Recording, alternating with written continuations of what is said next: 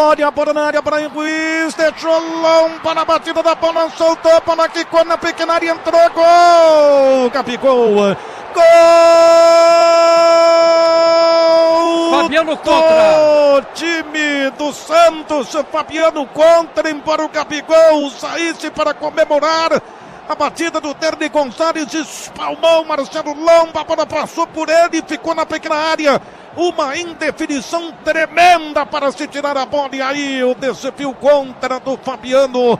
E a bola está no fundo da rede. 34 minutos e meio. Numa jogada rápida do time do Peixe. Na verdade, bateu o Gabigol. A bola veio para trás. O Fabiano tentou tirar. Foi na bola o Marcelo Lombo. O Fabiano se enrolou todo. Girou o corpo. Levou a bola para dentro do gol bateu no Rodrigo Dourado, no Fabiano, uma confusão e o chute primeiro, quem deu foi o Capicol, bola no fundo da rede, dois para o Internacional, dois para o Peixe, agora são 35 minutos na etapa final da história do gol, na Rádio Bandeirantes, aqui no Beira Rio, Sérgio Boas. Você passou perfeitamente, Daniel, todos os detalhes do lance, que foi um lance muito confuso, a, a primeiro uma grande defesa do goleiro Marcelo Lomba. A bola ficou ali na pequena área, ninguém chegava. O Gabigol tinha concluído e aí o Fabiano foi retirar a bola, bateu no Dourado, uma grande confusão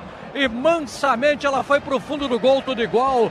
2 a 2 Claudião. Repito o que disse no segundo gol do Internacional. Futebol contra time desse tamanho não permite erros. Fabiano tinha a chance de dar um bico para a linha de fundo, para onde ele quisesse. Menos esperar que o Lomba levantasse para pegar a bola de novo. Esse foi o acontecido e errou. Tomou, está empatado o jogo.